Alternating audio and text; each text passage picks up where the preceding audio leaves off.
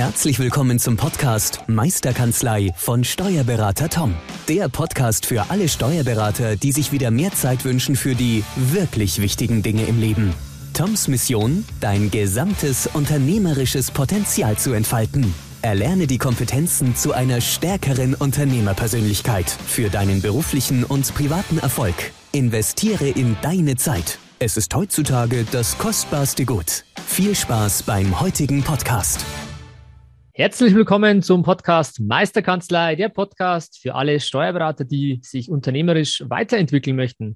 Ich habe heute ähm, einen Gast eingeladen und zwar kenne ich ähm, den Achim aus dem NWB Steuerberaterforum, das in Berlin stattgefunden hat 2021. Und da sind wir auch am Tisch zusammengesessen am Vorabend und haben dann ähm, uns gut ausgetauscht und sind dann auch so verblieben, dass wir mal einen gemeinsamen Podcast äh, aufnehmen möchten.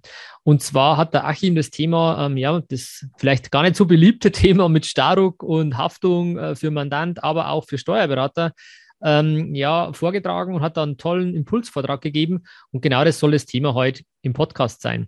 Bevor wir aber jetzt starten, lieber Achim, ähm, schön, dass du da bist. Äh, toll, dass du die Zeit gefunden hast. Und ich würde dich kurz bitten, dass du dich den Hörern ähm, einfach mal vorstellst. Ja, danke Tom für die Einladung. Ähm, das freut mich sehr, dass ich heute Gast sein darf und ähm, dass wir uns da kennengelernt haben im September in Berlin. Du hast gerade übrigens angesprochen, das nicht so ganz beliebte Thema.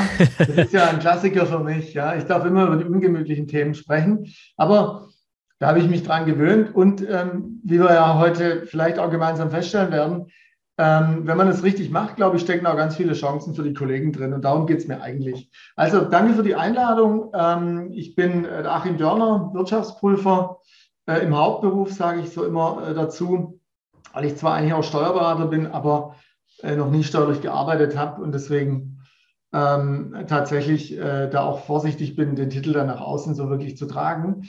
Ähm, wir haben eine kleine äh, Wirtschaftsprüfungsgesellschaft in Ludwigsburg mit zehn Leuten und wir sind ausschließlich, wir nennen es in unternehmerischen Extremsituationen tätig. Das heißt, wir beraten äh, Unternehmer, mittelständische Unternehmer bei Unternehmenstransaktionen und eben in Krisensituationen von deren Unternehmen. Und da kommt es ganz oft, dass uns äh, Steuerberater, die mich meistens tatsächlich aus Fortbildungen kennen, äh, tatsächlich auch mit ins Mandat hineinnehmen und wir die dann einfach gemeinsam bearbeiten. Dort, wo der Steuerberater sagt, hier will ich jetzt nicht mehr weiterarbeiten oder hier kann ich auch gar nicht mehr. Ja, es gibt ja ähm, ähm, Berater oder Kollegen, die sich spezialisiert haben, um auch andere Kollegen zu beraten ähm, zum Thema ähm, Abgabenordnung und, und dergleichen oder Finanzgerichtsverfahren und sowas. Und bei dir mhm. ist es halt auch das Thema Krise äh, beziehungsweise auch vielleicht die, die Haftungsthematik in den, in den Dingen. Genau. Oder ähm, genau, okay, dann äh, haben wir schon mal ein Bild von der Einordnung her. Und dass du auch aus dem Süden von Deutschland kommst, das hört man, glaube ich, genau wie ich. Äh, da, da, da, haben wir zwar ein bisschen noch eine, eine Entfernung, aber nichtdestotrotz sind wir südlich angehaucht heute. Also schön, dass du da bist. Dann lass uns gleich starten. Und zwar, ich habe vorher mal gesagt, das, das ähm, Staruk-Gesetz. Ähm, ähm, habe ich ehrlich gesagt auch ein bisschen stiefmütterlich behandelt mit den ganzen Corona-Hilfemaßnahmen und äh, Soforthilfen und Co, und Co sage ich jetzt mal. Mhm. Haben, glaube ich, viele Berater und Beraterinnen einfach auch keine Lust, in Anführungszeichen, sich mit so Themen zu befassen. Auf der anderen Seite, und das werden wir, glaube ich, auch im Podcast halt ganz gut äh, sehen, kommen wir einfach nicht darum rum, sich, dass wir uns mit dem Thema beschäftigen müssen, auch in gewisser Weise. Und ich habe mir jetzt das Staruk äh, ähm, mal angeschaut, beziehungsweise würde es auch nur mal kurz sagen, das Gesetz über den Stabilisierungs- und Restrukturierungsrahmen. Ähm, kurz dann Staruk, ich habe es ähm, abgelesen, das wusste ich jetzt nicht auswendig, muss ich äh, gestehen. Und das äh, ja, regelt grundsätzlich ab dem 1. Januar 21 gewisse Themen, nenne ich es jetzt mal. Und ein Paragraph, der uns Steuerberater da speziell im ähm, ja, Bereich der Bilanzerstellung, Jahresabschlusserstellung betrifft, ist der Paragraph 103. Den würde ich jetzt ganz kurz noch, oder 102, Entschuldigung, ja, okay. 102 Hinweis- und Warnpflichten. Und das möchte ich einfach wirklich mal schnell vorlesen, damit jeder weiß, ähm, was da wirklich, äh, ja, vor was wir eigentlich sprechen. Also O-Ton oder ich zitiere. Bei der Erstellung eines Jahresabschlusses für einen Mandanten haben, das heißt muss, äh, Steuerberater und so weiter, auch natürlich Wirtschaftsprüfer, auf das Vorliegen eines möglichen Insolvenzgrundes nach der Insolvenzordnung ähm, hinweisen. Ich äh, kürze es jetzt mal ab, weil ich glaube, das ist der entscheidende Passus, zu sagen, ja. wir haben die Verpflichtung, wenn wir einen Jahresabschluss für einen Mandanten erstellen, ähm, auf das mögliche Vorliegen eines Insolvenzgrundes hinzuweisen. So würde ich es jetzt mal abkürzen. Ist das soweit richtig äh, beschrieben und getroffen? das ist absolut richtig beschrieben, Tom. Und es sind auch genau die richtigen Kürzungen, die du vorgenommen hast. Äh, man muss ja immer das Unnötige weglassen, damit man die wichtigen Dinge betonen kann. Ähm, ich habe an anderer Stelle mal den Begriff benutzt, dass wir Steuerberater oder ihr Steuerberater, je nach Betrachtung, ähm, zur Insolvenzpolizei ernannt worden seid. Das ist vielleicht den meisten Kollegen immer noch nicht klar, obwohl es das Gesetz schon seit einem Jahr gibt. Aber man hat jetzt gesagt, Steuerberater müssen bei der Abschlusserstellung den Mandanten auf Insolvenzgründe hinweisen. Ja. Und genau. das ist Sprengstoff, absoluter Sprengstoff aus meiner Sicht. Ja, du hast ähm, äh, Sprengstoff deswegen, äh, ich gehe mal davon aus, du, du, sprichst das Thema Haftung ja auch an. Absolut. Weil unterm Strich Insolvenzverschleppung, keine Ahnung, und die Mandanten könnten uns ja dann, ähm, äh, ja, oder der Insolvenzverwalter oder je nachdem, wer es dann macht, könnte uns ja dann quasi äh, in, in Regress nehmen, zu sagen, hat dein Steuerberater alle seine Pflichten erfüllt. So ist es. Ja. Also du kannst, Tom, das könnte gern weglassen. Ähm, man beobachtet okay. das jetzt schon einiger Zeit dass die Insolvenzverwalter das nicht nur könnten, sondern dass sie das tun. Äh, da gibt es mehrere Gründe dafür. Ein wesentlicher Grund ist sicher auch der, dass bei kleinen und mittelständischen Unternehmen, wenn die dann in die Insolvenz gehen, meistens ja gar nichts mehr da ist, wenn man ehrlich ist. Ja, da mhm. gibt es auch wieder viele Gründe für. Die meisten stellen Antrag zu spät und so weiter. Aber es läuft meistens darauf raus, dass da gar nicht mehr viel Masse da ist, die der Insolvenzverwalter überhaupt ähm, verwerten könnte. Und das bedeutet, dass die Vergütung für den Insolvenzverwalter auch nicht besonders hoch ist, weil sich seine Vergütung nach der Masse bemisst. Ähm, was er dann immer gerne hat, das sind äh, Dritte, die da irgendeine Haftung ähm, angeblich ähm, ausgelöst haben und die vor allem, jetzt kommt die Auflösung, über eine zahlungskräftige Versicherung verfügen. Hm. Und wer bietet sich da besser an als der Kollege Steuerberater? Und wenn man das jetzt mal zusammenlegt mit diesem mit diesem neuen Gesetz seit 1. Januar 21, was aber ehrlich gesagt zurückgeht auf ein Urteil, was schon vier Jahre älter ist, das die meisten noch nie gehört haben, aber in dem dasselbe drin stand, und zwar ein BGH-Urteil. Und deswegen gibt es das Risiko eigentlich schon viel länger. Es ist jetzt nur noch mal ein bisschen akzentuiert worden. Und insofern muss man vielleicht sogar dankbar sein, dass der Gesetzgeber das aufgenommen hat. Ähm, zumindest mal in dem Sinne, dass die, dass die Steuerberater jetzt wirklich nochmal wirklich draufgestoßen werden. Das Risiko gibt es eigentlich schon ein paar Jahre länger. Und deswegen mhm. weiß ich, dass Insolvenzverwalter das auch tatsächlich knochenhart einklagen beim Steuerberater. Ja, das, das klingt im ersten Moment total abschreckend. Das muss ich auch gestehen. Geht mir mhm. nicht anders. Immer wieder dieses Thema oh, Haftung, Haftung, Haftung, wo keiner von uns Lust drauf hat. Ähm, auf der anderen Seite kommen wir nicht drum rum und es sind gewisse Dinge, die man halt einfach als Pflicht auch mit auferlegt bekommen hat. Ähm, wir haben aber auch, oder du hast mir auch die Augen geöffnet zu sagen, das kann eine unfassbar coole Chance auch sein und darstellen. Ähm, und um das Thema äh, integrierte Unternehmensplanung auch, ähm, ja, dem Mandanten näher zu bringen, ob jetzt man das dann selber einführt in der Kanzlei als Geschäftsmodell, so wie ich das jetzt sehen würde, wenn ich ehrlich bin, ähm, mhm. oder auch dann vielleicht sagt, okay, ich gebe einen Hinweis, ähm, aber es geht ja dann weiter. Der Mandant, du kannst ihn nicht allein stehen lassen. Entweder du gibst ihm jemanden an die Hand wie dich zum Beispiel oder eure Kanzlei, die das dann macht, ähm, der Hinweis alleine reicht ja oftmals gar nicht. Beziehungsweise man muss natürlich herausfinden, wann sind diese, diese Warnsignale da, wann muss man einen Hinweis machen, was mache ich da, ähm, reicht da Schreiben und, und, und. Ähm, da wäre mal toll, wenn du vielleicht mal kurz erläuterst, wie du das angehen würdest, wenn du denn Steuerberater als Steuerberater tätig wärst. Wie ja. würdest du das ähm, an unserer Stelle dann angehen ähm, und in den Prozess ähm, ja, der Kanzlei integrieren? Ja, Das waren jetzt mehrere Fragen auf einmal. Ich versuche es mal. Ich weiß, ich habe es gerade gemerkt. Versuch's mal eins nach dem anderen, ja. genau. ähm, wir starten mal mit, wie kann man das Risiko doch im Griff behalten? Ähm, denn die Anzahl der Fälle durch Corona, die wird natürlich massiv zunehmen. Das hat sie bis heute nur vordergründig nicht getan. Ich behaupte, das liegt überwiegend daran, dass die meisten gar nicht wissen, was wirklich eigentlich in der Insolvenzordnung drinsteht. Also sprich, was ist denn eigentlich ein Insolvenzgrund? Was ist denn Zahlungsunfähigkeit? Was ist Überschuldung? Das würde allerdings jetzt den Rahmen für heute sprengen, ähm, das zu diskutieren. Aber die Dinge liegen manchmal näher oder meistens näher, als, als man das so ahnt.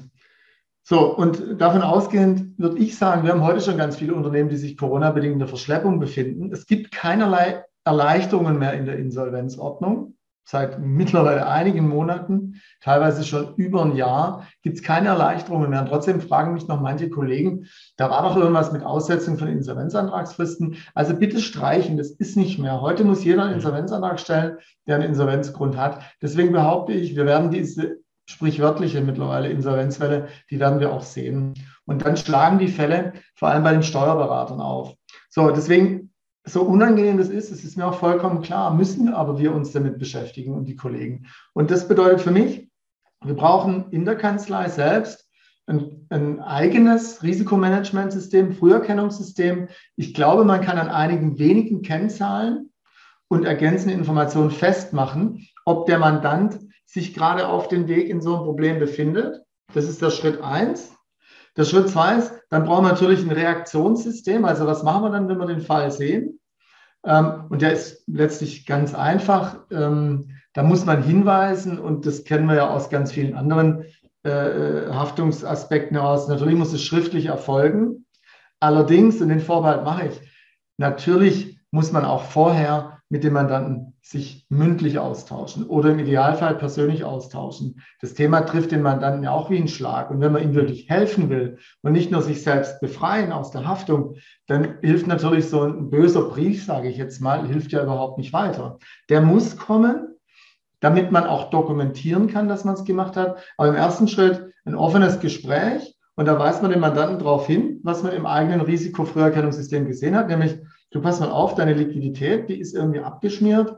Wir haben auch gesehen, die Kreditoren, die werden immer höher und du hast immer öfter Mahnschreiben auch reingekriegt. Das sehen wir in der Buchhaltung. Ein paar andere Kennzahlen sind auch noch verrutscht. Ich denke, man kommt da mit drei Kennzahlen zurecht.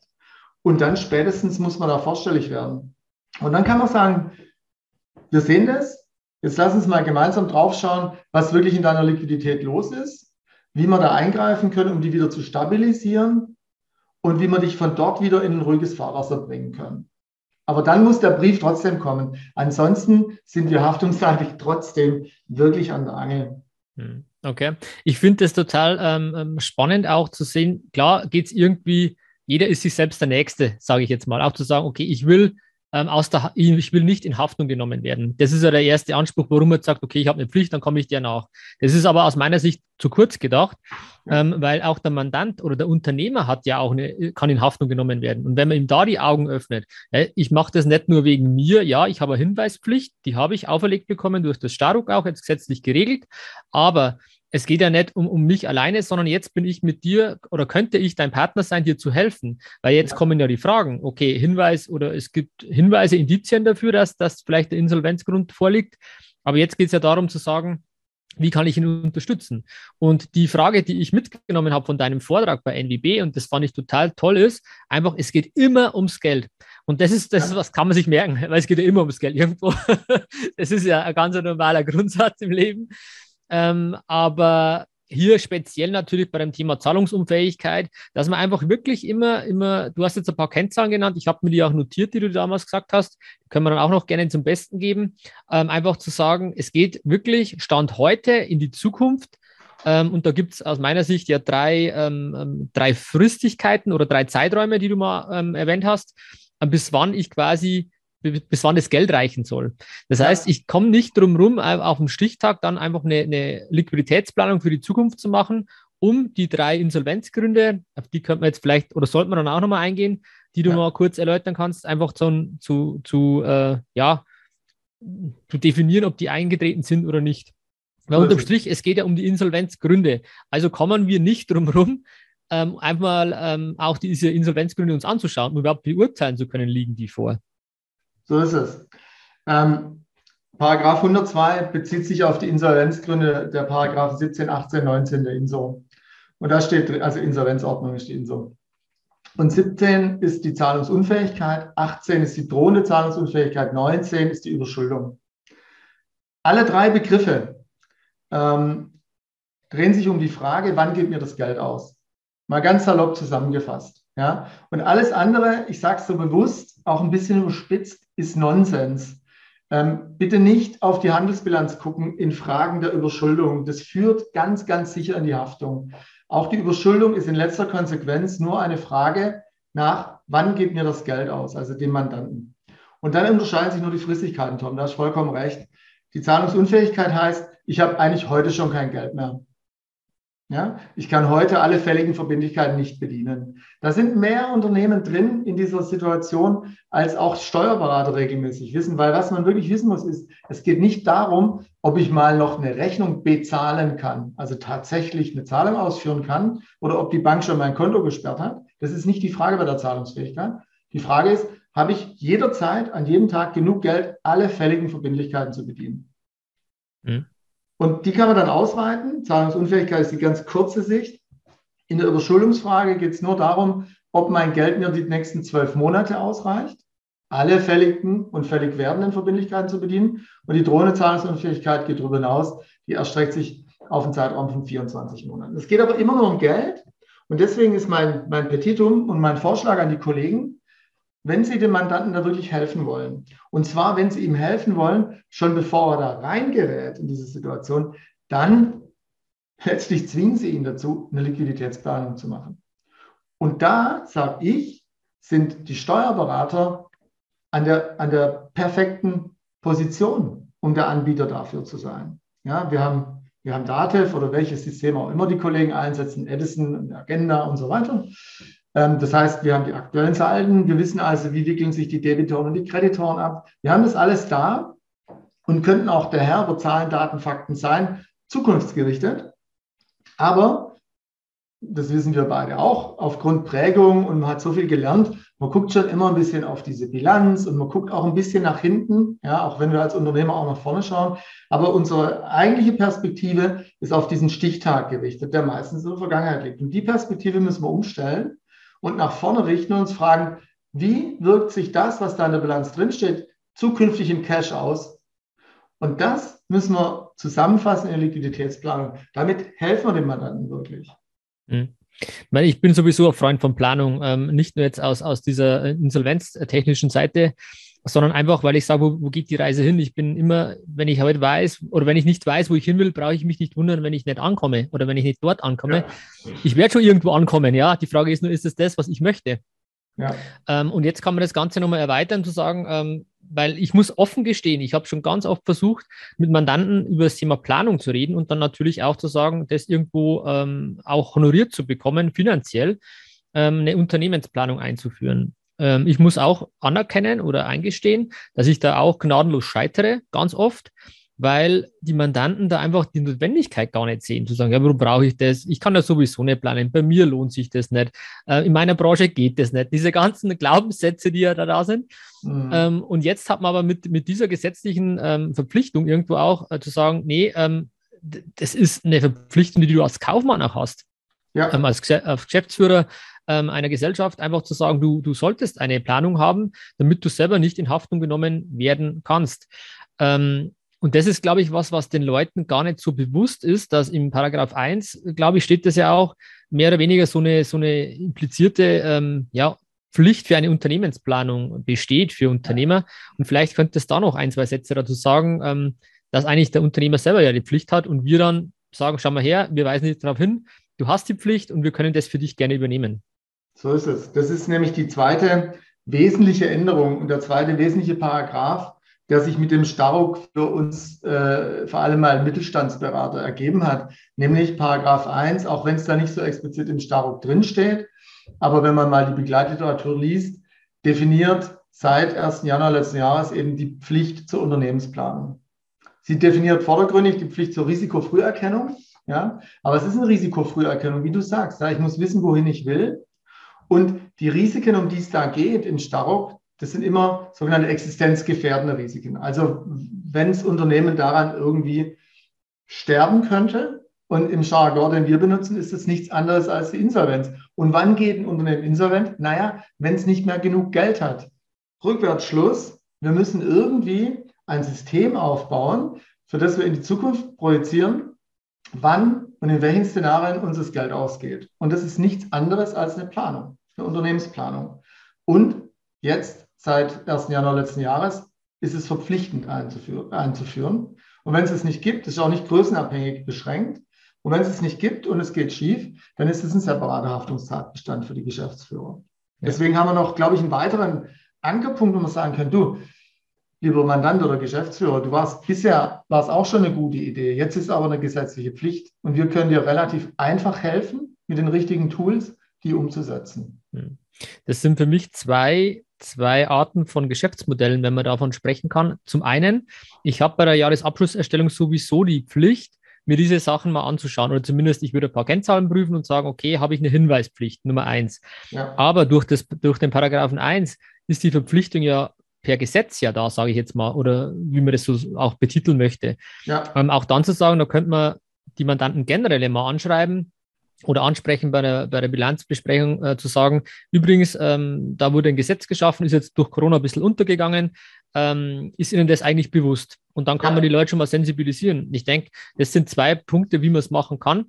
Ähm, meine, es soll ja halt auch ein bisschen nicht nur alles negativ sein, sondern es, es, bietet ja auch Umsatzchancen. Das muss man ganz klar erkennen. Und jeder äh, links und rechts in der Branche heißt immer, ja, ähm, das, das ähm, Deklaratorische wird immer weniger, die Compliance wird immer weniger ähm, und jetzt sucht euch BWL-Beratung. Und jetzt hätte man quasi Tür und Tor geöffnet, genau für eine BWL-Beratung. Also das kann man ja auch mal auf der Straße. Sehen. Das ja. wirklich, das Geschäft liegt direkt vor der Nase der Kollegen.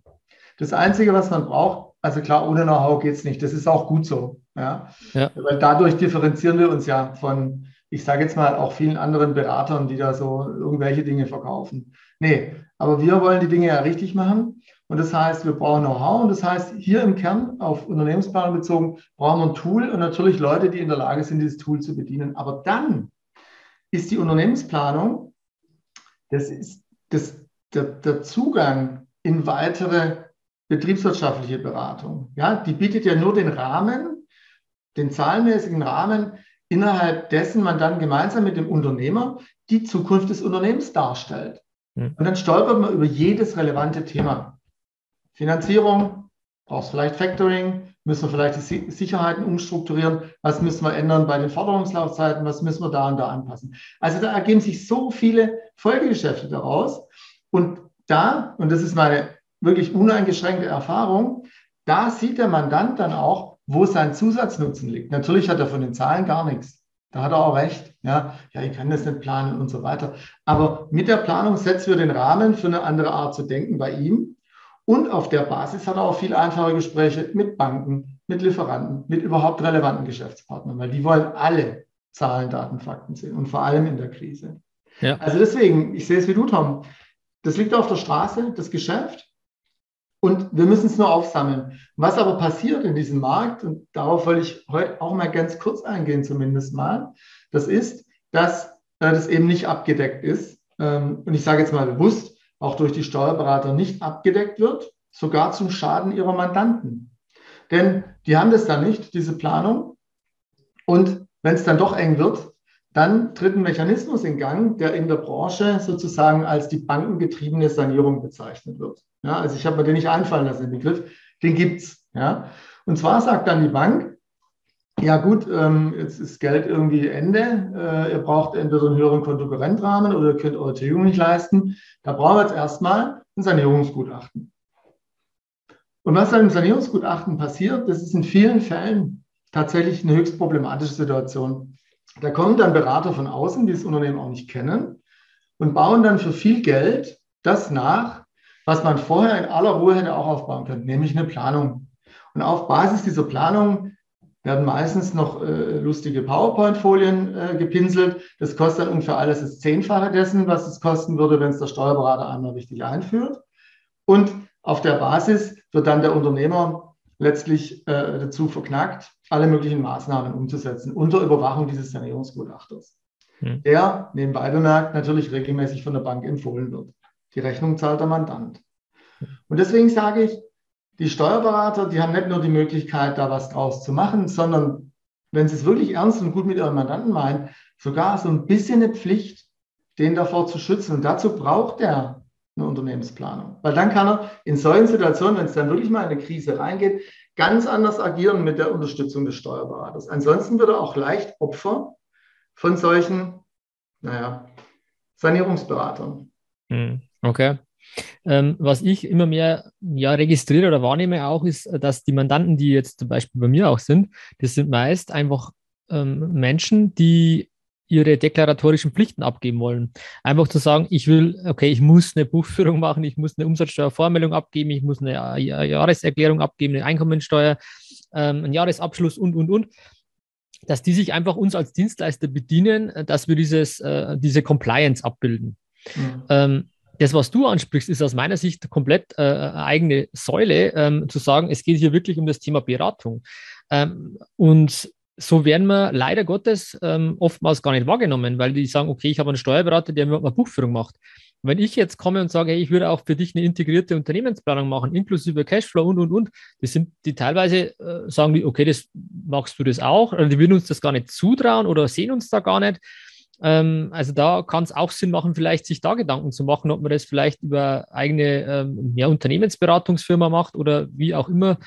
Ähm, oder man, man, weiß ich nicht, aber wenn wir das Auftreten sollte ein anderes sein, was mir einfach viel, viel ähm, Kopfzerbrechen macht und vielleicht auch vielen Kollegen, ist das Thema, wer soll das machen?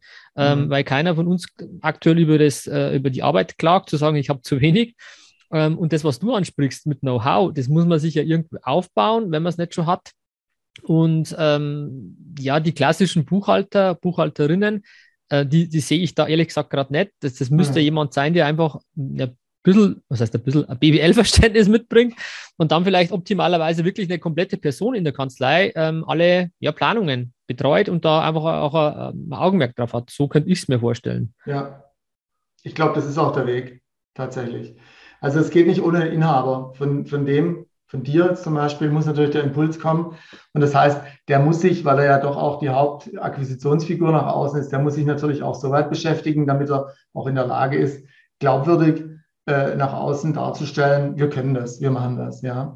Nach innen, tatsächlich bin ich bei dir, braucht äh, eine Person, die das Thema besetzt. Ja. Aber jemand, der dazu in der Lage ist, das heißt ja nicht, dass der das ganze Jahr nichts anderes macht, weil sonst kann man sich natürlich die Frage nach dessen Auslastung stellen. Ja. Aber der ist doch durchaus auch in der Lage, an der Abschlusserstellung mitzuarbeiten oder andere Tätigkeiten in der Kanzlei zu übernehmen. Das heißt, man muss den ja nicht von Tag eins an mit sowas auslasten. Man hat aber vielleicht, oder ich behaupte das, man hat für junge, interessierte, auch engagierte Leute auch ein interessantes Zusatzangebot, wo man sagen kann, du, pass auf, pass auf, bei uns ist es eben nicht nur in Anführungsstrichen äh, Buchhaltung und Malen nach Zahlen, sondern wir bauen den Geschäftsbereich auf, da brauchen wir jemanden wie dich, und da kannst du dich Schritt für Schritt immer weiter reinfuchsen.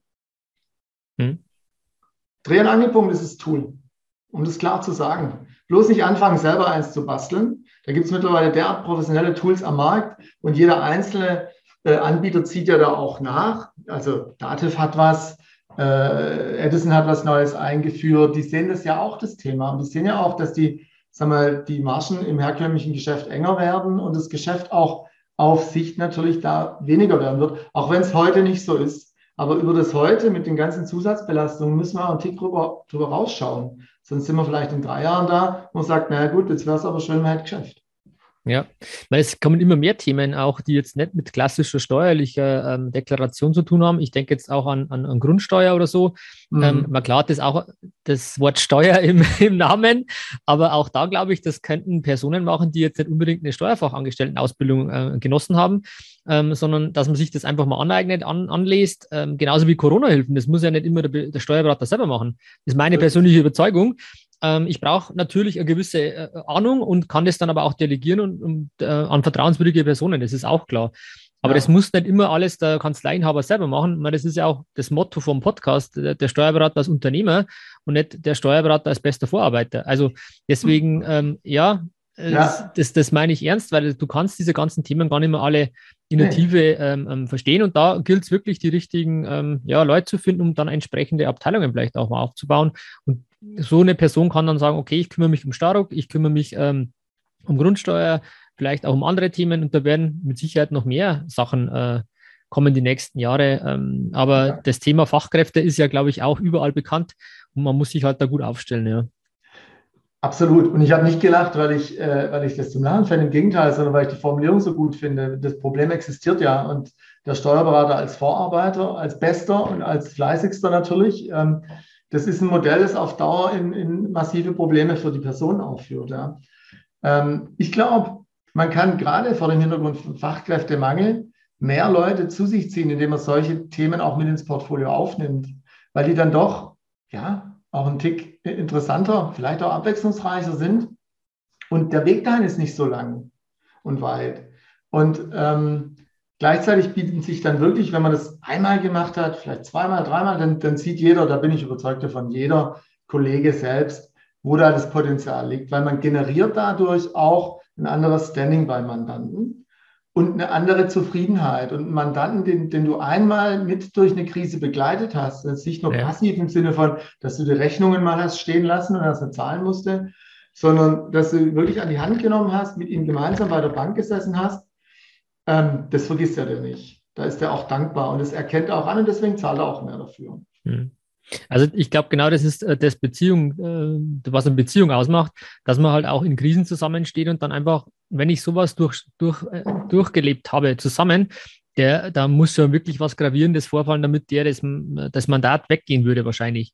Also auch das Thema Beziehungsmanagement ist da, glaube ich, nicht zu vernachlässigen ähm, was du gerade richtigerweise Weise ansprichst. Ich würde noch mal kurz darauf eingehen, auf diese Tools, die du genannt hast, weil ich, ich sage es auch, ich bin zwar auch ein Freund von Excel und Power BI und allen möglichen Tools mittlerweile, aber man muss nicht immer das Rad neu erfinden. Und ähm, ich bin ja auch Dativ-User und die Unternehmensplanung von der Dativ ist eigentlich äh, super, finde ich. Zwar auch um, vielleicht ein bisschen, äh, ja, kann ein bisschen äh, erschreckend wirken, wenn man es das erste Mal macht, aber unterm Strich ist es genau das, was du, was du auch brauchst oder was du auch ansprichst, eine integrierte Unternehmensplanung. Das heißt, ich habe eine Bilanz, eine GUV, auch eine, eine Kapitalflussrechnung dabei und das, das über Excel zu machen, ähm, erstens Wahnsinn, Nummer zwei unfassbar fehleranfällig ähm, und ja. das muss jetzt nicht bei der Datev sein, kann ja andere Dinge sein. Ich weiß, ich kann mich erinnern, du hast es mit LucaNet gemacht, das kannte mhm. ich so vorher nicht.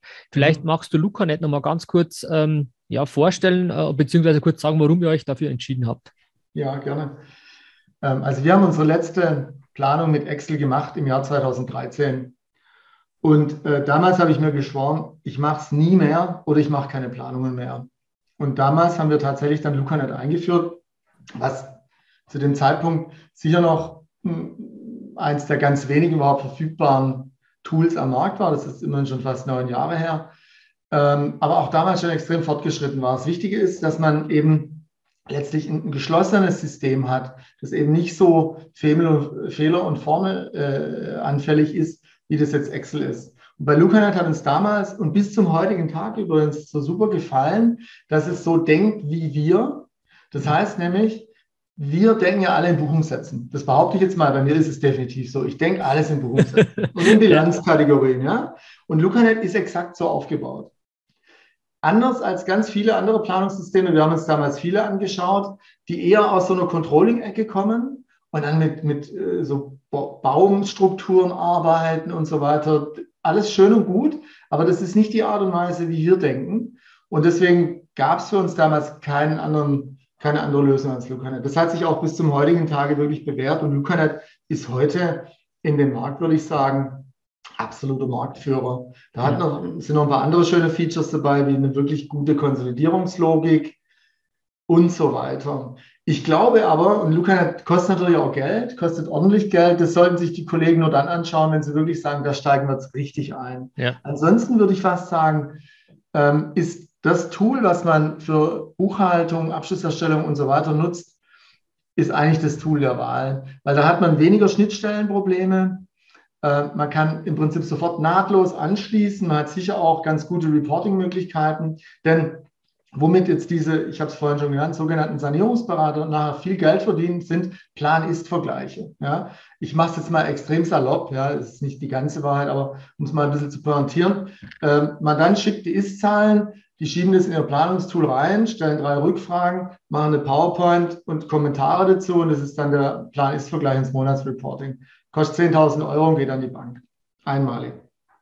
Ähm, das kriegst du alles auf einmal. Du hast ja, wenn du jetzt Dativ zum Beispiel einsetzt, hast ja laufend die Ist-Zahlen daneben stehen, deine Planung steht schon drin und dann generierst du wirklich Mehrwert für deinen Mandanten, indem einfach ein Reporting, zumindest mal die Zahlenwelt fürs Reporting schon vorhanden ist. Und da muss noch ein bisschen Prosa dazu. Natürlich muss man es auch plausibilisieren, was da drin steht und das war's. Das braucht eine Bank dann in der, in der echten Krisensituation. Deswegen, ich würde den Kollegen auf jeden Fall im ersten Schritt zu raten, man kann äh, starten mit dem, was der eigene Anbieter sowieso schon da hat. Wenn es da nichts gibt, muss man natürlich den Blick weiten und dann ist LucaNet eine super Wahl, aber das lohnt sich erst, wenn man es dann auch wirklich richtig macht. Hm, okay. Ähm, mir ist es nur die, die, Software so in Erinnerung geblieben, weil ich die so nicht kannte vorher, muss ich gestehen. Mhm.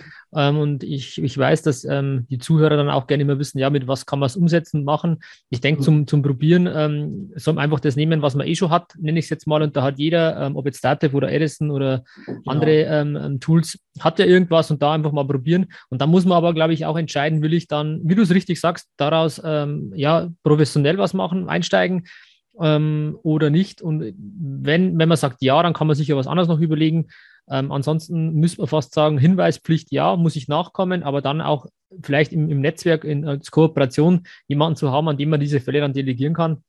Weil der Mandant, wie gesagt, nur mit dem Hinweis alleine, das bringt, bringt einen äh, ja nichts. Und ähm, ich weiß, du hast damals ähm, mal so einen ja, Gesprächsverlauf simuliert und den würde ich jetzt mal kurz so, so wiedergeben, weil ich das ganz cool fand ähm, wie man es machen kann, ähm, zu sagen, ja, lieber Mandant, schauen Sie her, bei uns haben die, die Frühwarnkriterien angeschlagen ähm, und äh, deswegen müssen wir jetzt unserer ähm, Hinweispflicht nachkommen. Sie werden morgen von uns ein kurzes Schreiben bekommen. Aber entscheidend ist an der Stelle, wie können wir Ihnen helfen? Wie können wir sicherstellen, dass Sie die nächsten Monate äh, über ausreichend Liquidität verfügen? Was können wir denn da machen? Wir haben übrigens auch schon ähm, ein Tool entwickelt, mit dem wir das abbilden können. Ich würde gerne morgen äh, zu Ihnen kommen und mit Ihnen ein paar Zahlen durchsprechen. Einfach auch, ich brauche ein paar Eckdaten von Ihnen, die wissen ja nur Sie. Umsätze, Erträge, ähm, ja, Zahlungsziele und dann können wir auch mit dem Tool zusammen für Sie eine Liquidität hochrechnen und dann können wir auch mal mit der Bank reden, wie wir es vielleicht ähm, die Kuh vom Eis kriegen.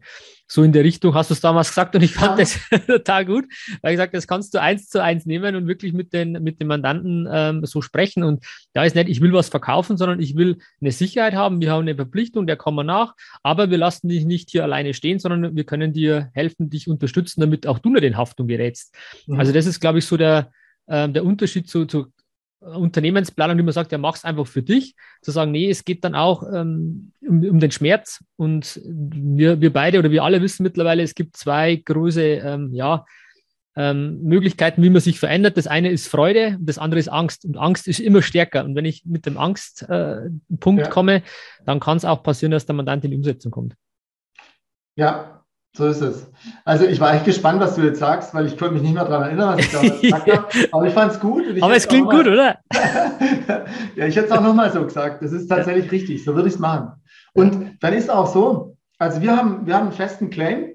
Wenn wir äh, das erste Mal vom Mandanten dazugerufen werden, ich habe es ja gesagt, oftmals auch vom Steuerberater mit dazugebeten werden, dann ist unser Claim, pass mal auf, Mandant, wenn, wenn wir vom Steuerberater die SUSAs kriegen, und von dir eine Planung für Umsatz, Materialaufwand, noch mal ein paar andere Kenngrößen. Dann brauchen wir anderthalb bis zwei Tage und für dich steht eine Planung. Und auf Basis dieser Planung diskutieren wir dann mit dir, was die Maßnahmen sind, was man machen kann. Und auf Basis dieser Planung steigen wir dann ins Gespräch mit der Bank ein. Denn dieses Gespräch mit der Bank, man kann es wirklich nicht überbetonen, das ist der eigentliche Knackpunkt. Die Leute, die verstecken sich dann oftmals in ihrem äh, Kaninchenbau. Mhm. Je knapper es wird, desto mehr ziehen die sich zurück. Und das ist der sicherste Weg in die Pleite tatsächlich. Man hat keine andere Option in der Situation, vor allem im Mittelstand nicht, als entweder die Kohle selber aufzutreiben, die man braucht, aber meistens ist sie halt nicht da. Und dann gibt es nur die Hausbank. Das ist wirklich, ich mache das jetzt seit 25 Jahren. Wenn es wirklich eng wird und schnell gehen muss, gibt es nur die Hausbank, die das lösen kann. Und vielleicht manchmal noch Factoring. Aber da muss man schon, da muss alles passen. Und deswegen muss man konstruktiv ins Gespräch gehen. Ansonsten passiert das, was ich vorhin geschildert habe. Wenn die Bank dann mal bei der die Alarmglocken anklingeln und die es schreiben an den Unternehmer schickt, dann ist man schon in der Mühle drin und dann mhm. kommt man auch gar nicht mehr in ein eigenes aktives Handeln, sondern auf einmal ist man getriebener zwischen der Bank und dem Sanierungsberater. Deswegen mhm. machen wir nebenbei bemerkt, äh, lassen wir uns nicht von Banken in, in Mandate empfehlen. Das ist eine, eine ganz schlechte, für uns aus unserer Sicht eine extrem schlechte taktische Position, weil der Sanierungsberater letzten Endes, wenn man mal ganz ehrlich ist, dahin guckt, wo für ihn das zukünftige Geschäft herkommt. Und meistens, meistens ist es zumindest ein anderer als der, der die Rechnung bezahlt. Ja. Ist ja allein schon vom Standing her, wenn ich proaktiv, also ich, ich stelle mir nur den, den, Sachverhalt vor, ich oder der Mandant ruft aktiv bei der Bank an und sagt, im Übrigen, ich habe jetzt mal eine Liquiditätsplanung gemacht. Ähm, ich habe jetzt schon äh, den Eindruck, das wird die nächsten zwei, äh, die nächsten zwölf Monate an der und der Stelle schwierig werden. Äh, können wir da im Vorfeld mal einen Termin machen, dass wir das vielleicht gleich äh, vor, im Vorfeld lösen können? Ich bin ja, allein wie du schon sagst, oder komplett in einer anderen Situation, Natürlich. als wenn ich äh, in der Opferrolle bin. Ich muss immer reagieren bin immer in der Reaktion, nicht in der Aktion. Ähm, und dann habe ich ganz andere Handlungsmöglichkeiten. Und allein das würde schon dafür sprechen, ähm, aktiv eine, eine, Planung anzustreben, damit man eben diese Situation gar nicht hat. Ja, kann ich doppelt unterstreichen. Der Standard ist, äh, die Kohle ist leer, äh, die Gläubiger rennen dem Unternehmer die Bude ein. Und irgendwann, wenn es gar nicht mehr geht, ruft der Banker an und, und fragt, Sie, uns ist ja gerade eine Überweisung geplatzt, was ist denn los? Mhm. Und dann gucken alle drauf und sehen, ach du Schreck, der hätte vor einem halben Jahr kommen können. Dann ist Panik in der Bank, Panik beim Unternehmer und man kommt nicht mehr, wie du sagst, in ein eigenes Handeln rein, sondern man wird getrieben.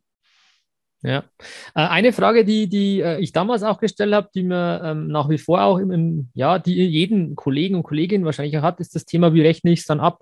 Du hast jetzt mhm. mal vorher gesagt, wenn ihr das macht, habt ihr ein bis zwei Beratertage ähm, wo man sagt, ja, das ist realistisch, es ist auch realistisch, wenn ich ehrlich bin. Klar, wenn ich natürlich mal ein Tool im Einsatz habe, wo ich damit äh, ähm, ja, effektiv umgehen und effizient umgehen kann, dann tue ich mich da leichter. Nichtsdestotrotz äh, brauche ich gewisse Zahlen, ist immer individuell, ich muss die Sachen einpflegen, muss auch mit Mandanten reden. Ähm, ich stelle mir es jetzt so vor, zu sagen, man integriert das, ähm, ist ein Einmal-Invest, und dann wäre es natürlich auch schlau zu sagen, man macht eine Art Abo-Modell daraus, zu sagen, du kriegst ja. monatlich, vierteljährlich ähm, bleiben wir up to date und immer wenn diese Krisen ähm, oder Warnsignale anschlagen, ähm, kommen wir auf dich zu. Du kommst deiner Pflicht nach, ähm, dass du ähm, bei der Staruk, wegen, äh, bei der Staruk, wegen Staruk kein Problem hast ähm, ja. und, und, hast auch die Sicherheit, dass du auf dem, Sicht, äh, auf dem richtigen Weg bist. und das bepreisen wir mit x Euro. Genauso wie eine FIBU-Pauschale, sage ich jetzt mal. Absolut. Warum denn nicht?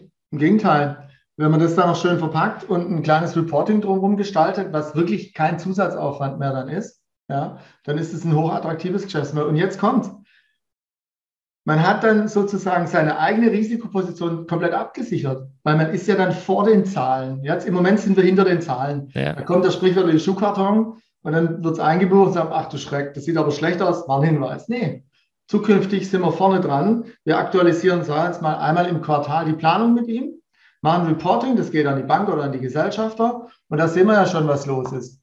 Mhm. Dann gibt es keine, dann wahrscheinlich, ich, ich behaupte, es gibt viel weniger Risikohinweise dann, weil man dann halt draufsticht und sagt, Unternehmer, jetzt müssen wir was tun. Ja. Ich bin immer ein Riesenfreund von Win-Win-Situationen. Und wenn ich, ja. äh, nicht nur ich will da gewinnen, sondern auch der Unternehmer soll ja gewinnen dran. Und wenn man sagt, okay, ähm, der, der, Unternehmer hat was, äh, die Mandatschaft hat was äh, oder wir haben was, weil wir ein dauerhaftes Mandat haben. Was bringt man das, wenn jemand in der Krise ist? Keiner, glaube ich, hat wirklich Lust auf Krisenmandate weil wir genau wissen, Haftungsthematik, fällt vielleicht äh, Honorar aus, dann, dann platzt vielleicht der Lastschrift. Keine Ahnung, da haben wir doch alle eigentlich keine Lust. Allein ja. da müssen wir schon sagen, ey, ich würde gerne solvente, ähm, strategisch nach vorne gerichtete Unternehmer betreuen. Und das ist ein Punkt zu sagen, ähm, wie man das mit gewährleisten kann. Und, und der Unternehmer hat auch was davon, weil er weiß, wohin die Reise geht, ähm, hat sich abgesichert. Und im Gegenteil, wenn ich da mal in dem Thema Planung bin, und du hattest das vorher mal gesagt, das ist ein Mindset-Switch aus meiner Sicht, weil wir auch immer so vergangenheitsbezogen ähm, ja, mhm. alles machen mit Buchführung und und und. Und wenn man dann mal sagt, man geht mal nach vorne, genau dieser Mindset-Switch kann ja auch beim Mandanten kommen, mal zu sagen, es macht vielleicht doch Sinn, dass ich mal überlege, wie viel Umsatz will ich nächstes Jahr machen. Ähm, und dann einfach auch die, die, die äh, Wahrscheinlichkeit erhöht, dass der Mandant erfolgreicher wird oder zumindest was aus seiner Sicht erfolgreicher ist, muss ja nicht immer nur das Geld sein, es kann ja auch mehr Zeit sein oder andere Themen. Äh, aber er kriegt ein Bewusstsein dafür, ähm, sich mit der Zukunft zu befassen. So ist es. Mehr Sicherheit, mehr Unabhängigkeit von fremden Kapitalgebern, das sind ja alles gute Ziele. Und letzten Endes ist doch ein Unternehmen, ich, ich habe ja gesagt, wir machen, wir machen zwei Arten von Geschäft, Krisen- und Unternehmenstransaktionen. Wir sind also auch oft äh, daran beteiligt, wenn Unternehmen verkauft werden beispielsweise. Und das ist ein ganz klarer Preisfaktor. Wenn ein Unternehmen sowas schon installiert und eingeführt hat, mhm. dann weiß man viel besser, wie man es bewerten muss dann weiß der künftige Eigentümer auch viel besser, wo er angreifen muss. Und dann weiß er einfach, er findet was Geordnetes vor, eben kein Schuhkarton. Also es hat so viele Ebenen, das Thema. Und ich glaube, wir und ihr, die Kollegen, die Steuerberater, die können dem, dem Unternehmer einfach einen Rahmen geben, ja, ich nenne es jetzt mal einen finanziellen Rahmen und einen Zahlenrahmen, innerhalb dessen dann der halt auch eine andere Art zu denken lernt. Und so ist tatsächlich hundertprozentig ein Win-Win aus meiner Sicht. Ja, Finde ich toll. Ich würde gerne noch ähm, abschließend vielleicht noch äh, in die Richtung deiner ähm, Quick-Check-Kennzahlen ähm, kommen. Ja. Inso Quick-Check, ähm, so hast du es genannt. Ähm, du hast drei Kennzahlen ähm, damals erörtert. weißt du sie noch aus dem Stegreif oder soll ich dir, soll ich dich unterstützen an der einen oder anderen Stelle? ich will dich jetzt nee, ich, wüsste, ich wüsste noch, Tom, aber du kann, ich, ich würde äh, mich würde mal interessieren, ob du sie noch weißt. Ja, ich habe sie vor mir. Ich, so, so, fair muss, so fair muss ich sein. Aber das ist natürlich der Punkt, warum, warum ich das jetzt nochmal anspreche, äh, weil wie können wir das in unsere Kanzlei integrieren? Dass, äh, wenn ich jetzt nicht gleich optimalerweise eine Person eingestellt habe, die sich darum kümmert, wie kann ich als Kanzleileiter gewährleisten, dass mir da keiner durchrutscht? Ähm, oder einfach mal nicht nur immer beim Abschluss, sondern vielleicht auch in der, in der Buchführung unterjährig schon mal sehe, ähm, bei welchen Mandanten läuft es vielleicht aus dem Ruder, muss man da leicht ein Augenmerk drauf haben. Und da gibt es zumindest in der Date für eine Übersicht auch über diese, ähm, ich glaube, Controlling Report ähm, Komfort, ähm, wo man auch so Schwellenwerte einstellen kann, wo ich dann auch mit, mit grünen, roten, gelben Balken arbeiten kann. Da kenne ich es zumindest ja. ähm, in, die, in die Richtung, dass es da was gibt. Ähm, ich weiß jetzt zum Beispiel auch von, von der Ines Scholz, die du auch gut kennst. Ähm, in Cheftresor gibt es da so eine Übersicht, ja. ähm, die, wo ihr da auch was macht. Das finde ich auch eine ganz coole Sache, was ihr da gerade macht. Mhm. Ähm, aber nenn jetzt mal die Kennzahlen, oder ich kann, oder nenn du sie bitte mal, das sind ja deine, das sind, das sind deine Kennzahlen, genau. Einfach zu sagen, die sollte man mal im Blick haben und das ist schon mal Indiz dafür, äh, dass man da aufpassen sollte. Ja, also äh, im Prinzip, ich habe da eine Weile drüber nachgedacht, wie kann man das am besten greifen und letzten Endes habe ich drei Kennzahlen äh, ausgesucht, die im Prinzip auch dieses Universum der Insolvenzgründe irgendwie reflektieren sollen. Ja. Ähm, wir haben es ja vorhin gesagt, Insolvenzgründe im Paragraph 17, 18, 19 der INSO stellen letztlich immer noch auf die Frage ab, Geld und wann geht mir das Geld aus? Ja, und deswegen geht es letztlich ein bisschen um Fristigkeiten und um Refinanzierungsmöglichkeiten. Und mein Vorschlag wäre, das ist jetzt nicht wissenschaftlich, aber ich glaube praxistauglich, ähm, zumindest wenn man drei Kennzahlen nehmen will, erstens zu nehmen die sogenannte Liquidität zweiten Grades, ähm, weil also nicht weil, sondern warum nicht ersten Grades zum Beispiel. Das ersten Grad springt einfach zu kurz in der Betrachtungs, äh, im Betrachtungshorizont. Zweiten Grades ist ja Forderungen plus liquide Mittel und dann geteilt durch kurzfristige Fremdkapital. Und das stellt letztlich gegenüber kurzfristige Mittelzuflüsse, also Forderungen und schon vorhandenes Geld mit den flüssigen Mitteln, ja, und stellt das gegenüber den kurzfristig fälligen Verbindlichkeiten. Das ist nichts anderes in der Grunddenke, ja, nur in der Grunddenke wohlgemerkt, nicht in der juristischen Auslegung, in der Grunddenke nichts anderes als die Zahlungsfähigkeit. Und da würde ich sagen, wenn ein Unternehmen sich da nachhaltig immer wieder und, und dauerhaft über den 100 Prozent bewegt, dann ist es da in einer, in einer guten Zone. Ja. Und wenn das allerdings deutlich in die 50 Prozent abrutscht, dann ist auch Gefahr im Verzug, also konkret Insolvenzgefahr im Verzug. Muss man sich dann immer genauer anschauen, ja, aber das ist sicher ein Warnsignal. Also das wäre so das Thema kurzfristige Zahlungsfähigkeit. Und die beiden anderen Kennzahlen, die ich da nehmen würde, nämlich der dynamische Verschuldungsgrad und die Kapitaldienstfähigkeit, die zielen dann eher auf so eine Mittelfristperspektive äh, nach vorne gerichtet und auf eine Refinanzierungsfähigkeit. Und zwar beim dynamischen Verschuldungsgrad geht es halt darum, dass die, die, die Banken vor allem, äh, ist das eine, eine weit verbreitete Kennzahl, die fragen sich, wie viele Jahre würde es dauern, wenn der gesamte Cashflow verwendet wird des Unternehmens, um das Fremdkapital zurückzuführen. Ja? Und deswegen heißt es letztlich Fremdkapital, noch korrigierende flüssige Mittel, geteilt durch den Cashflow. Und wenn die Antwort da lautet, es dauert mehr als fünf Jahre, äh, um das alles äh, zu tilgen, dann ist da aus Sicht der Banken schon regelmäßig äh, ebenfalls wieder Gefahr im Verzug, weil dann ist es aus der Sicht der Bank eben ein Risikomandat und das heißt nach vorne gerichtet auch nichts anderes, als dass man sich schwer tun würde, eine neue Finanzierung bei so einer Bank aufzumachen. Wenn da ein Unternehmen, ich sage jetzt mal, sich im Bereich drei bis vielleicht maximal vier tummelt bei diesem Faktor, dann ist es unproblematisch und normalerweise auch kein Problem, neue Kreditmittel aufzunehmen, wenn man äh, sich da an die Bank wenden würde. Also Darf ich ga, ga, ganz mhm. kurz, beim Cashflow würdest du den operativen dann nur nehmen oder, oder alles zusammen irgendwie? Nee, schon in operativen. Nur operativ, oder? Ja, genau. Okay, ja, passt. Ja, Nur zum Verständnis, also, ja. Wenn man es mal ganz vereinfacht äh, betrachtet, äh, das EBITDA. Okay. Damit man jetzt nicht nochmal groß irgendwas umstellen muss oder bereinigen muss, ja. Es geht ja darum, dass man auch schnell irgendwie zum Ziel kommen muss. Mhm. Natürlich ist es immer noch einzelfallabhängig und man muss genau hinschauen.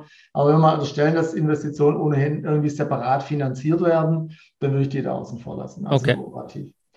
Und ähm, zum Schluss ähm, eine, die im Prinzip das, dasselbe mehr oder weniger aussagt mit, mit einer anderen Betrachtungsweise. Das wäre die Kapitaldienstfähigkeit. Da verlassen wir oder gehen wir jetzt tatsächlich auf die Perspektive der Bank vollends und schauen, wie weit ist unser eigener Cashflow, also unsere Innenfinanzierungskraft geeignet, um den Kapitaldienst der Bank zu bedienen, sprich die Tilgung und die Zinsen. Ja? Und äh, das sollte immer gedeckt sein, diese Kennzahl. Ansonsten gehen auch bei der Bank die Alarmsignale an. Wir haben, ich mache auch viele Bankenvorträge mitunter und kenne da auch ganz gut die, die Ratingsysteme bei denen wieder und wie die da so ticken. Und äh, klar ist, wenn äh, die Kapitaldienstfähigkeit nicht mehr gegeben ist, sprich unter 100 Prozent sinkt, dann gehen dort die Alarmsignale los und dann kommen dort die Briefe an den Unternehmer. Und das sollte man auch im Blick behalten und vermeiden. Und deswegen jetzt noch eins. Ähm, die, die Banken haben ebenfalls ein, ein Verschiebungsproblem. Und zwar nicht ein Perspektivenverschiebungsthema wie wir, sondern die haben so ein Periodenthema. Ja? Die kriegen die Zahlen ja immer viel später. Also die kriegen jetzt vielleicht, wenn es dumm läuft, äh, Abschlüsse für 2020 heute noch geliefert. Ja? Das heißt, sie sind 13 Monate hinter, den, hinter der Tat. Äh, während wir zumindest mal, wenn wir die Buchhaltung machen oder wenn wir mal in den Abschlussarbeiten sind, ja schon erst das Gefühl für diese Kennzahlen kriegen. Und dort dann bei Mandanten vorstellig zu werden, lange bevor die Bank reagieren kann. Darum geht es eigentlich, weil die Bank reagiert immer erst, wenn sie den Ausabschluss kriegt. Okay. Oder klar, wenn man das Konto halt überzieht. Da merken sie es, merken sie es dann auch, ja. ja. Okay, aber ich finde die, diese drei Kennzahlen ähm, super. Erkläre auch nochmal, warum die eigentlich ähm, auch das Ganze repräsentieren. Und die kann man wirklich auch regelmäßig mal sich anschauen oder äh, ja. anschauen lassen, wenn man sagt, man hat das integriert als, als Project-Punkt zum Beispiel in, ähm, bei der Finanzbuchhaltung oder auch und oder vielleicht beim Jahresabschluss, dass man einfach sagt, ein Gefühl zu haben. Wenn das, und das sind ja wirklich unabhängig jetzt von den Hinweispflichten, die wir als Steuerberater haben, einfach total interessante betriebswirtschaftliche Kennzahlen. Wie läuft das Unternehmen? Oder hat man da wirklich mal gesagt, hey, schau mal her, lieber Unternehmer, lass uns da mal reden, irgendwie, das, das läuft nicht so, hast du das im Blick oder nicht? Also ich glaube, das ist genau diese proaktive Beratung, die sich viele auch äh, unter Steuerberatung vorstellen. Ja. Und da hat man einen tollen ähm, Anknüpfungspunkt, ähm, wo man da rein, reingehen kann. Ja, absolut. Vielleicht eine Ergänzung, Tom. Ähm, Gerne. Und natürlich hilft es, wenn man die Augen offen hält. Also wenn man mitkriegt, dass beim Mandanten die Kreditoren immer größer werden und die Zahlungsfristen immer länger und er die ganze Zeit im Kontogerent am Anschlag liegt. Ja, also er hat eine Million Kontogerentlinie. Übrigens, das muss man halt wissen. Das ist eine Information, die viele Kollegen nicht haben. Wenn, sie, wenn du nach einer Sache fragst, dann sag ich, holt euch die Kreditverträge und schaut rein, was der an Linie hat. Aber wenn man weiß, dass der immer komplett an der Linie ist und die Kreditoren weiter wachsen, dann ehrlich gesagt ist er meistens schon zahlungsunfähig. Okay. okay. Also da ein bisschen auf weiche Faktoren achten. Hm. Ich werde, man kann sie abbilden, ähm, auch also ich bin jetzt speziell von der DATEV, man kann da die, die KK-Linie eintragen, dass man es dann auch sehen würde, und, aber man muss die Information haben, da hast du vollkommen recht. Ich, ich glaube, dass, dass man da viele Leute gar nicht so oder im Team gar nicht so sensibilisiert sind. Ich, ich ja. würde jetzt vielleicht auf die Agenda vom Show fix nehmen nächste Woche. Ja. Einfach nochmal zu sagen, schaut her, Leute, ähm, die drei Kennzahlen ab und zu mal anschauen ähm, oder vielleicht regelmäßig gleich zu definieren, nicht so offen zu lassen ähm, und einfach sagen, hey, fragt mal bitte die Konkurrentlinien an und, und, und, dass man da gleich mal Informationen hat, um da besser bewerten zu können. So ist es. Und ja. das ist total simpel. Wenn ihr das macht, dann reicht vielleicht schon ein Blick drauf, ob, wenn du dann Bankstände und Konkurrentlinien nebeneinander stellst und dann siehst, oh, hoppla, der ist seit Monaten am Anschlag. Ja. Das ist der späteste Zeitpunkt. Das stimmt, ja. Oder einfach mal einen Blick in die Zinsen zu nehmen, weil dann sieht man ja, äh, wenn ich Sollzinsen habe, sehe ich relativ schnell, ähm, was gelaufen ist, würde ich jetzt mal sagen. Ja. Aber da muss jeder oder sollte, glaube ich, jeder sein System finden. Wichtig ist, sensibilisiert ja. zu sein zu dem Thema. Ja. Ähm, ich habe äh, noch eine Frage, die mir vorher schon äh, auf der Zunge gebrannt hat. Und zwar, für wen gilt das denn alles? Ähm, Paragraph 1, weiß ich, gilt jetzt für Kapitalgesellschaften und für haftungsbeschränkte Personengesellschaften. Ähm, das heißt, die kommen aus der Nummer Unternehmensplanung eigentlich gar nicht raus. Das ist Nein. verpflichtend. Ähm, das Staruk an sich gilt aber für alle Unternehmer, oder? Genau. Okay. Das war nur 102 gilt auch für alle Abschlussersteller. Okay. Das war mir nochmal wichtig. Hm? Da muss man jetzt aber eins hinzufügen. Ähm, und ich glaube, das ist auch an der Stelle nicht hundertprozentig zu Ende gedacht. Ähm, es gibt keine Pflichtinsolvenzgründe für Einzelkaufleute. Ja, hm. Die können zwar auch einen Insolvenzantrag stellen, müssen sie aber nicht. Und insofern würde man sich ja wirklich fragen, äh, wofür man dann haften soll, wenn einer etwas gar nicht machen muss äh, und dann aber doch macht oder nicht macht, irgendwann, wo dann die Haftung für den, für den Abschlussersteller sein soll. Aber äh, es gilt für alle. Ja, okay. Das nochmal zur Klarstellung. Ja. Ähm, und ein, ein Thema vielleicht. Du, wir haben vorher gesagt, äh, es ist ein Hinweisschreiben zu ähm, übermitteln. Ja. Gibt es da eine, eine, Mustervorlage? Hast du da eine? Äh, beziehungsweise könnten wir die unseren Hörern zur Verfügung stellen? Oder ist da bei der Kammer irgendwas? Oder soll jeder selber doktern? ähm, also bei der Kammer, ich weiß es nicht, um es mal vorneweg okay. zu sagen. Was ich weiß, ist, wir haben natürlich ein Schreiben dieser Art. Ähm, ich habe nie darüber nachgedacht, ob man das deinen Hörern zur Verfügung stellen könnte. Das ist mir jetzt nur spontan, das, spontan das eingefallen. Man, das könnte man sicher machen. Ja, ja. ja gut. Medium, also wie das geht, müssen wir noch überlegen. Ich würde dann einfach vorschlagen, äh, wenn du es uns zur Verfügung stellst, klar, das ist ein Muster, das ist äh, unverbindlich, das ist ganz klar, aber dann ja. wird man einfach in den in Link in, in, im Podcast unten drunter dann in die Beschreibung, in die Podcast-Beschreibung einen Link reinsetzen. Und ja. wer dann äh, dieses äh, Schreiben gerne haben möchte, kann natürlich gerne sich das dann runterladen. Also an der Stelle vielen Dank. Haben wir nicht abgesprochen, merkt man gleich. Ja. Aber ich weiß, es ist ein Muster, Checklisten und keine Ahnung, das sind einfach tolle Sachen, die man Kollegen zur Verfügung stellen kann. Und ähm, wenn, wenn man da eins hat, ähm, dann ist das natürlich perfekt, weil dann kann man das nutzen und ja. hat man seinen Hinweispflichten auch Genüge getan. Nee, das machen wir gerne. Das ist nett von dir, Achim. Super. Okay. Ähm, eine Sache, die mir noch in Erinnerung geblieben ist, wenn man merkt, dass bei einem Abschluss ähm, einfach wirklich alles aus dem Ruder läuft oder man sagt, hey, das, das ist irgendwie, das fühlt sich schon gar nicht gut an, dann wirklich ein ganz klarer Tipp, den hast du damals mitgegeben und ich glaube, der gilt immer noch, auf keinen Fall einen Abschluss unterschreiben. Absolut. ich kann es nur doppelt unterstreichen. Ja. Auf keinen Fall unterschreiben. Ja, ich weiß, es ist ein Problem. Ähm, da muss man sich dann auch damit beschäftigen. Man muss sich auch gut überlegen, wie man sich da taktisch verhält. Aber ähm, wenn, wenn die, die sogenannte Golden Concern Prämisse nur irgendwie in Zweifel steht, und das geht jetzt eher auf dieses Urteil von 2017 zurück, auf das ich kurz nochmal hinweisen möchte. Wir haben jetzt nicht drüber gesprochen, aber das, der eigentliche Sprengstoff ist das Urteil selbst, das da sagt, wenn der Steuerberater einen Abschluss unterschreibt und die Golden Concern-Prämisse nicht haltbar war, dann ist der Abschluss falsch. Mhm. Und deswegen darf es in solchen Situationen, wenn die Fortführung noch in Zweifel steht, darf es aus meiner Sicht keinen finalen Erstellungsbericht mehr geben von Steuerberatern. Wie man sich dann weiter verhält, das ist vom Einzelfall abhängig und das ist auch eine große taktische Frage, weil da kommt dann Druck auf. Die Bank sagt, wo bleibt denn das Ding? Der Mandant äh, dreht am Rad, ja. Und alle sind sich dann einig, dass dieser blöde Steuerberater endlich liefern soll. Ja. Nicht tun. Wirklich okay. nicht tun. Dann lieber mal kurz mich anrufen, dann kann ich weiterhelfen. Aber ähm, oder sich halt selber einlesen in das Thema, das geht schon. Aber erstmal nicht unterschreiben. ja. ja. Das ist doch noch ein toller, toller Tipp oder ein Hinweis auch zum Abschluss. Wenn wirklich dann ähm, Fragen auftreten und sagt, da, das, das wächst über den Kopf, da hätte ich gerne einen, einen, vernünftigen Experten an der Stelle, der dann einfach an den äh, Achim ähm, rantreten und ich glaube, du hast es ja gerade selber gesagt, ähm, jederzeit gerne. Ihr macht das natürlich auch, unterstützt ja auch Kollegen und ähm, warum nicht, wenn man sagt, okay, ich hätte gerne Unterstützung, dann bitte einfach ja. den Achim kontaktieren.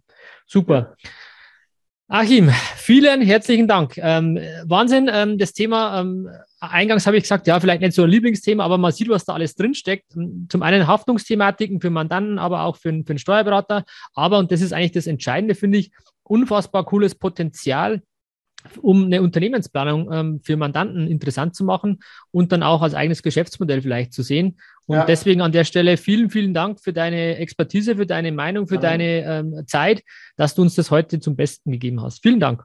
Gerne, Tom. Darf ich zum Schluss noch was Motivierendes sagen? Sehr, sehr, äh, bitte, ich will, äh, du kennst mich, ich bin jemand, der gerne mit positiven Gedanken äh, äh, ja? sich umgibt. Ähm, also du hattest vorhin zwischendurch mal gesagt, ja, der Mandant weiß ja gar nicht, äh, dass das Steuerberater sowas auch macht und kann und überhaupt, äh, sag mal, wie, wie sollen wir uns jetzt in dieses Feld da reinbewegen und sag mal, der Steuerberater jetzt als betriebswirtschaftlicher Berater, das, ob das so richtig passt oder zumindest mal, was man da machen muss.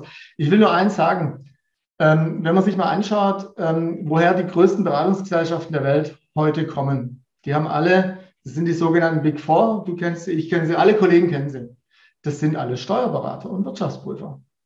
Und die machen heute praktisch jedes einzelne Beratungsfeld auf der Welt und sind zu riesengroßen Beratungskonzernen herangewachsen. Also was die können, ehrlich gesagt, das können die Kollegen schon lang. Man muss es halt machen. Ja, super. Das ist ein cooler Ausblick. Ähm, was du auch noch gesagt hast, das fällt mir jetzt abschließend ein wir haben die Zahlenherrschaft oder wer die ja. Zahlenherrschaft hat, der hat natürlich das Potenzial, um Beratungen auch anzudocken und, und nicht nur ähm, einfach zu sagen, mach viel mehr aus den FIBU-Daten, aus den Abschlussdaten, aus den Einkommensteuerdaten, aus den Personaldaten.